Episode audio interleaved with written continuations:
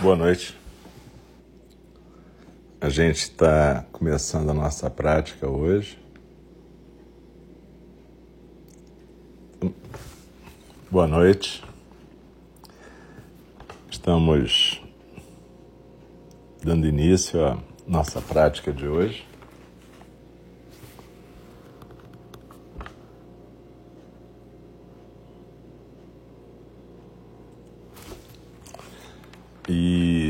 Eu sou Alcio, sou responsável pela sanga de Enindi, um dos irmãos do Templo Zen do Cuidado Amoroso Eterno e um dos professores. E hoje é quarta-feira, 1 de dezembro de 2021, e a gente está aqui na nossa primeira prática da noite. Nós temos duas práticas nas quartas-feiras à noite, uma é meditação compartilhada, outra é a fala do Dharma às 8h30, mais ou menos. E nas duas a gente tenta ficar numa postura de zazen. Normalmente a gente nem explica tanto isso nas nossas práticas, porque a gente tem duas práticas desenhadas para iniciantes, terças-feiras às 20 horas e sábados às 9 da manhã. Mas fora isso, a gente tem práticas de terça a sexta às 8 da manhã e às 8 da noite, essa de sábado às 9 e de iniciantes, terça de noite, sábado, 9 da manhã. Mas a gente sempre dá alguma instrução no começo aqui, até para dar tempo da galera da Sanga chegar. Então, como eu estava dizendo, eu sou um dos professores de NG. Eu queria agradecer especialmente ao nosso irmão Rafael, que nos, na quarta-feira passada conduziu brilhantemente aqui a meditação compartilhada e a fala do Dharma. E, na verdade, eu agradeço bastante ao Rafael, e não só ele, mas a todos os instrutores, nosso irmão Diego, nossa irmã Tânia, todos os instrutores de meditação que têm estado presentes compartilhando sua prática desde o início da pandemia no nosso templo virtual. Então, muito legal isso. E a pandemia, com toda a catástrofe né, que ela se, se revelou ser, ela nos trouxe a possibilidade da gente praticar em conjunto nesse ambiente virtual, né? Nós e outras sangas, nós como paia também, o, a sanga coordenada pela nossa professora John Halifax Hiroshi. Mas enfim, é, então a gente vai começar daqui a pouquinho a nossa prática de meditação compartilhada.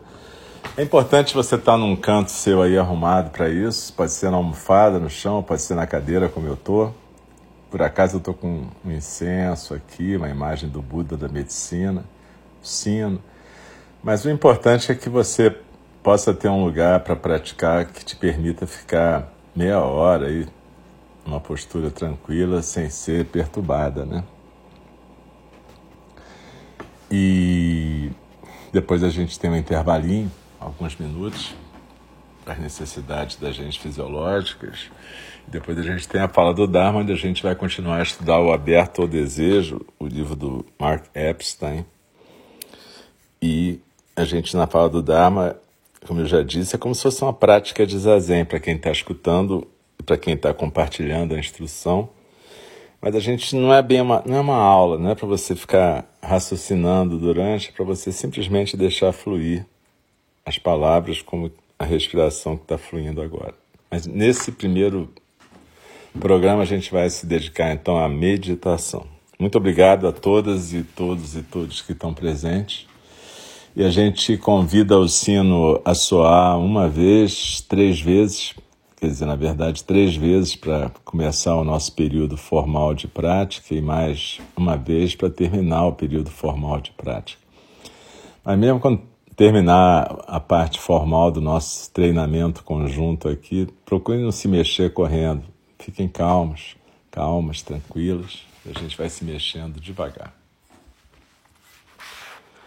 Se você puder ficar depois para a fala do Dharma, será ótimo. Senão você escuta depois que fica gravado aqui no, no showreel do Mixer ou lá no SoundCloud também fica. Beleza?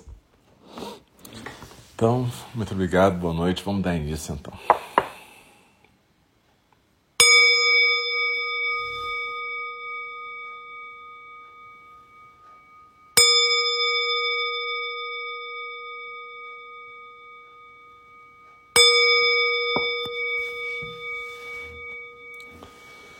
Inspirando e expirando pelo nariz, tranquilamente, suavemente.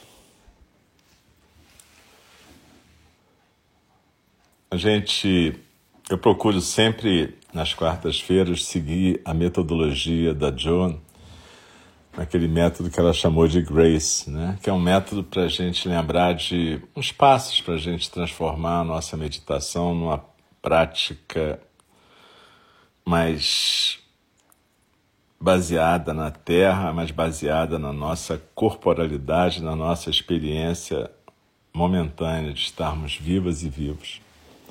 Então a primeira coisa que a gente faz é aquilo que ela chama de grounding, né? É a gente sentir o nosso corpo aterrado, nosso corpo com base nessa terra, né? No meu caso, eu estou com os pés no chão, mas se você estiver numa almofada, você pode estar sentado na posição de lótus, semilótus, birmanês, ou naquele banquinho de meditação que a pessoa fica ajoelhada. Ou você pode estar sentada à moda ocidental. Mas seja como for, o importante é que você sinta o seu corpo presente.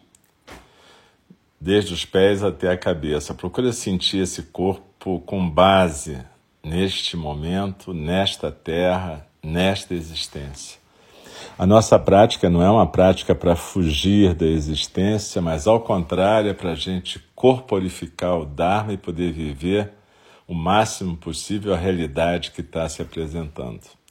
Como a gente recita no final da fala do Dharma, os quatro votos dos Bodhisattvas, se vocês puderem escutar depois, vocês vão entender o que eu estou falando sobre corporificar o Dharma, ou seja, ser um corpo que permite que o Dharma flua e, ao mesmo tempo, se abrir para perceber a realidade. Mas para isso a gente tem que estar presente na nossa experiência nesse momento. Então, sente a sua base, sente os ombros soltos, a coluna ereta, o peito aberto, a cabeça bem equilibrada no pescoço. A gente oferece a nossa frente para a vida sem proteção, a gente não está se fechando, a gente está se abrindo. A coluna, sim, a coluna está firme, ereta, porque a coluna é o eixo que sustenta o nosso corpo, a nossa existência, a nossa prática. Claro está que se você for uma pessoa que tem um problema de coluna, tem que ficar deitada ou ficar em qualquer postura diferente das que eu falei, está tudo certo também. Você tem que se adaptar para a sua possibilidade neste momento. Então, quando eu estiver falando que a coluna é o eixo, não se sinta chateado ou chateado porque a sua coluna não é um eixo tão reto, bacana e perfeito. Não é isso que a gente está falando. Mas a gente está falando que o nosso corpo, se, nossos corpos se organizam em volta da coluna. É, quase todos os órgãos, nossas vistas têm ligamentos, está tudo mais ou menos preso como se fosse uma árvore de Natal na coluna, de certa maneira.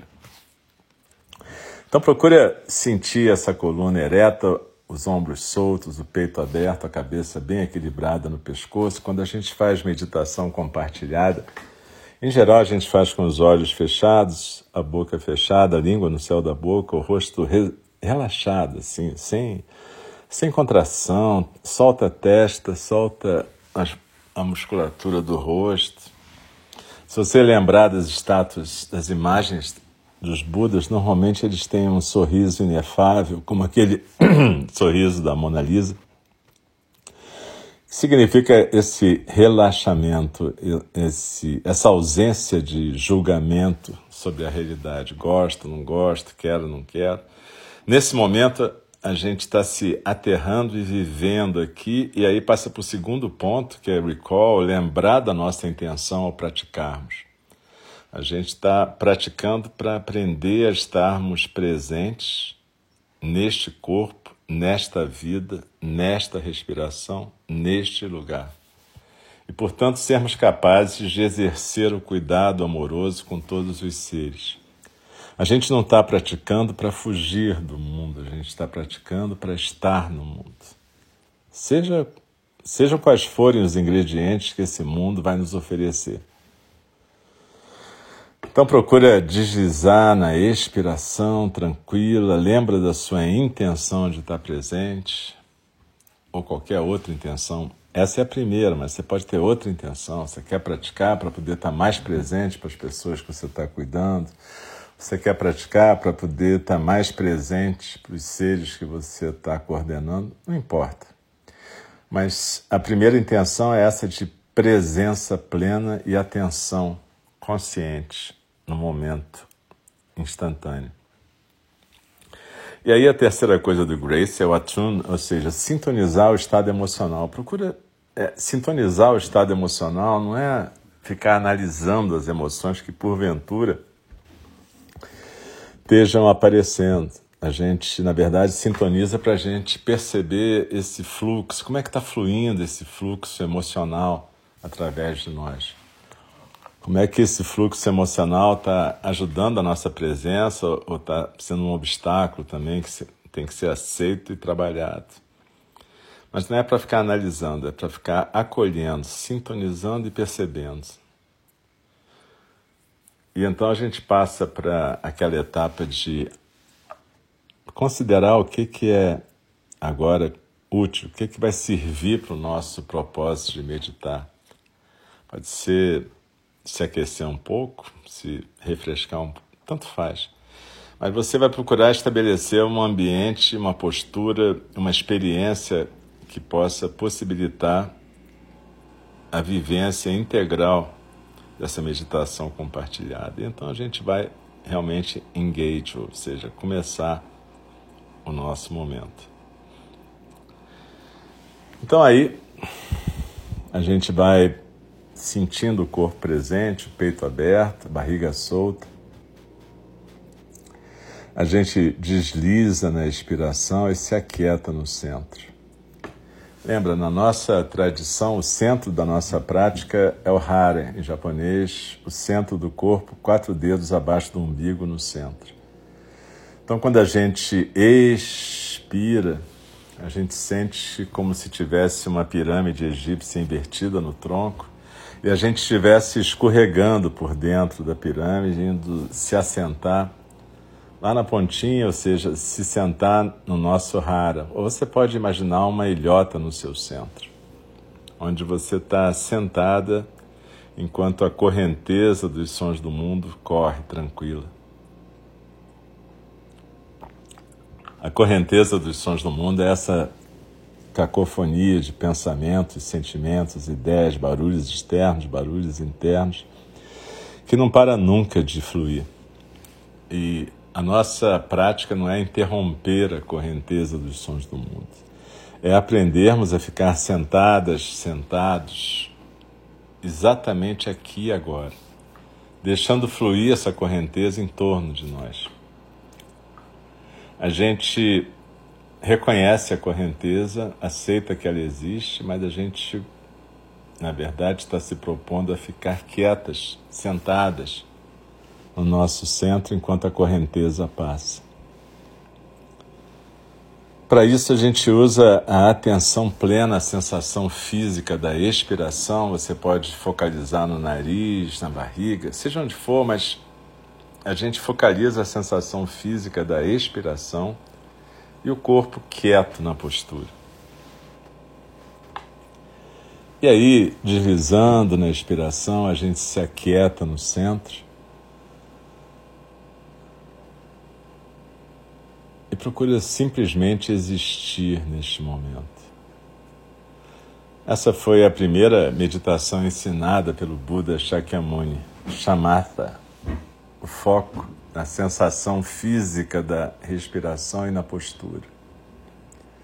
A gente não briga com nada, a gente não tenta evitar nem atrair pensamentos, ideias, nada disso. A gente simplesmente focaliza a sensação física da expiração e a postura e deixa o corpo se aquietar.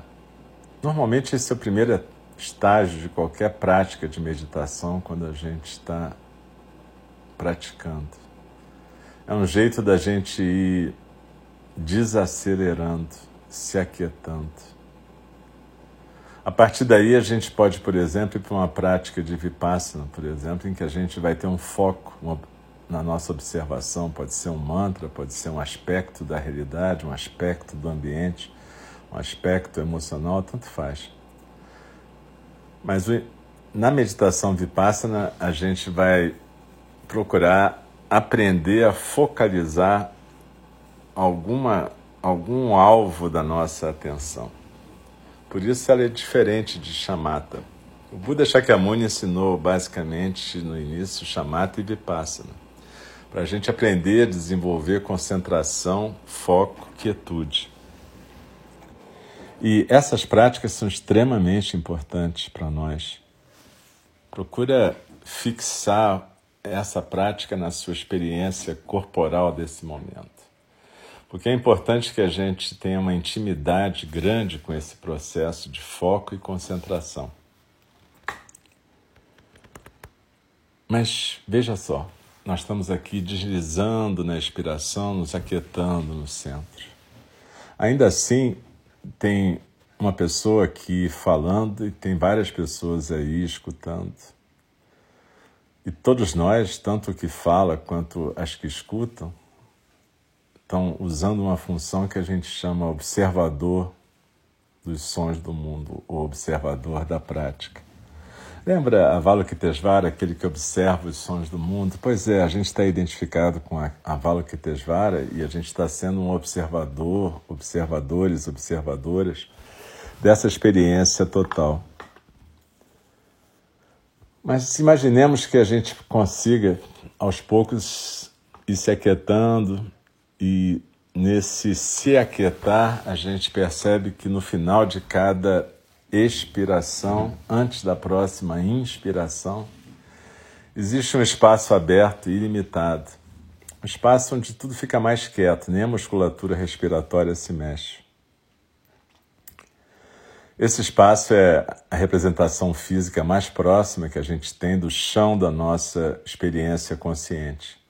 Não precisa forçar isso, mas desliza na expiração, se aquieta no centro e habita essa pausa. Essa pausa a gente pode chamar de espaço aberto e ilimitado, a gente pode chamar de representação física da natureza búdica, a gente pode chamar do que quiser é a representação física mais próxima daquilo que a gente não sabe o que é, do mistério, da existência. Mas aos poucos a gente pode começar a perceber que tudo que flui nesse espaço, ou seja, a própria correnteza dos sons do mundo, na verdade ela inclui até o observador. O observador, a observadora, é mais um elemento que aparece e desaparece nesse espaço. Quando a gente se propõe a não atrapalhar mais essa existência aberta, ilimitada, espaço, a gente vai se desapegando até da ideia e da experiência do observador. E a gente pode apenas deixar ser esse espaço. É claro que quando a gente faz isso, a gente não está tendo uma experiência consciente do jeito habitual, porque se, a experiência consciente desse observador é o que a gente chama habitualmente de ego. Então, quando o ego relaxa, se aquieta e para de ser um obstáculo, permite que o zazen, que é essa forma de meditação, aconteça, algo maravilhoso acontece que é o zazen respirar, gente. É a respiração nos respirar. E a gente não está pensando nada.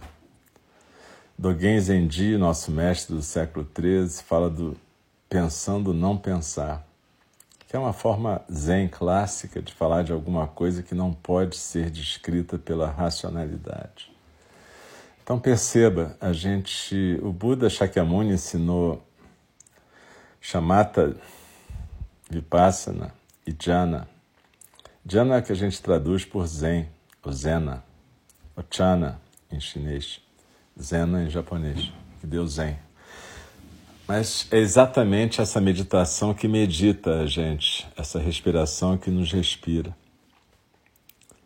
Então procura deslizar na expiração, desiste de alcançar qualquer estado especial. Simplesmente se aquieta no corpo e cada vez que começar a seguir algum fluxo de pensamento, barulho, simplesmente acolhe o fato de que nós somos treinados para nos distrairmos e procura voltar para o foco na sensação física da expiração e na postura. E em algum momento, se a gente permite que tudo isso se aquiete e que esse espaço aberto e limitado se estabeleça, então o zazen pode se estabelecer e deixar um perfume na nossa experiência consciente. Não é dormir, não é sonhar, é simplesmente deixar um perfume. Então procura deslizar na expiração e se aquietar no centro e vamos ficar juntas em silêncio nessa prática durante alguns minutos.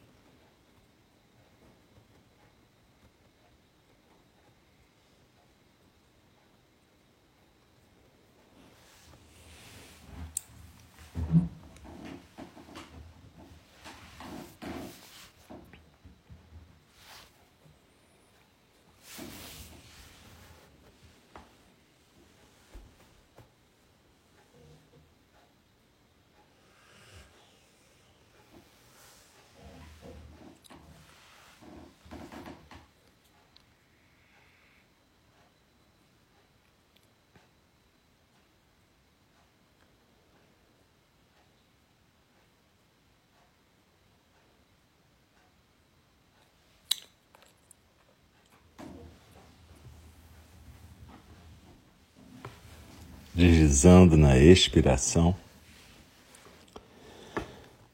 Procura se aquietar na corporalidade, na experiência de ser agora.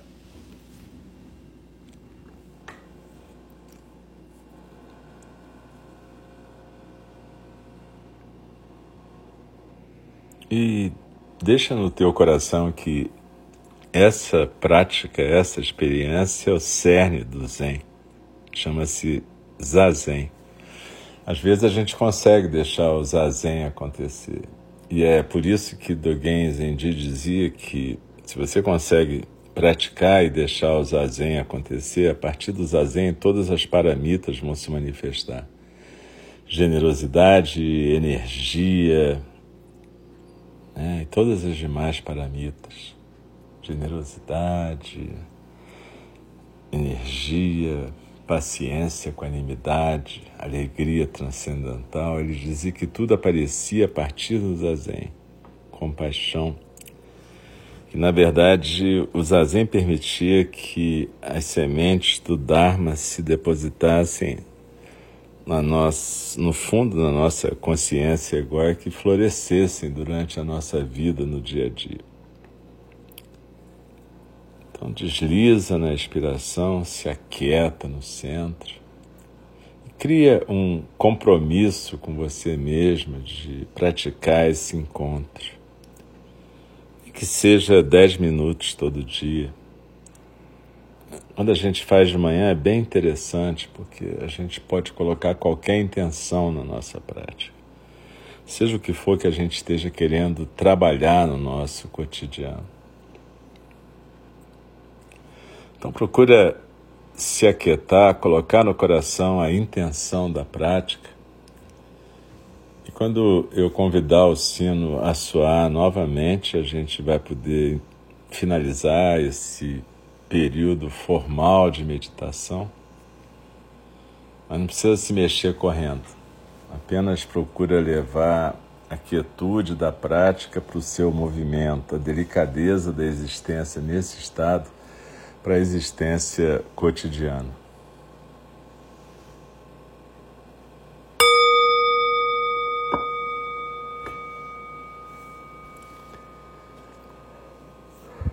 Procura cada um e cada uma se mexer no seu tempo, sem pressa.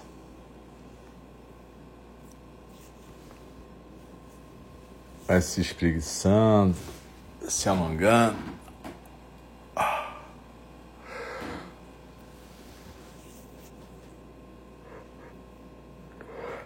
E daqui a pouco a gente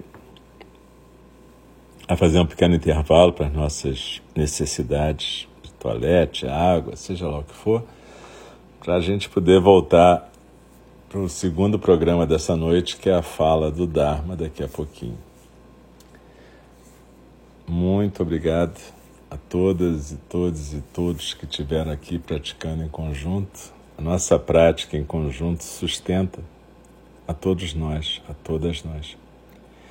E é claro também que quem quiser conhecer mais as práticas do nosso centro pode procurar em www.einindi.org. Inclusive lá tem formas de fazer doação se você quiser ajudar a manter a casa, lá no Pavão Pavãozinho. E na verdade, o mais importante é a presença e a prática, mas quem puder doar também ajuda a manter o chão da nossa prática lá no templo, né, que a gente pretende reabrir no ano que vem, se tudo correr bem. Né. É provável que a gente tenha, como sempre, um, um recesso Natal e Ano Novo, né? A gente ainda vai combinar, o nosso conselho administrativo ainda vai combinar a data certinha mas é só para vocês se irem pensando que a gente normalmente no Natal, no Novo, a gente não se reúne, só para ir botando isso em pauta. Então, muito obrigado, uma boa noite. A gente vai interromper e daqui a pouquinho a gente volta. Vai ser um intervalinho curto, dois, três minutos.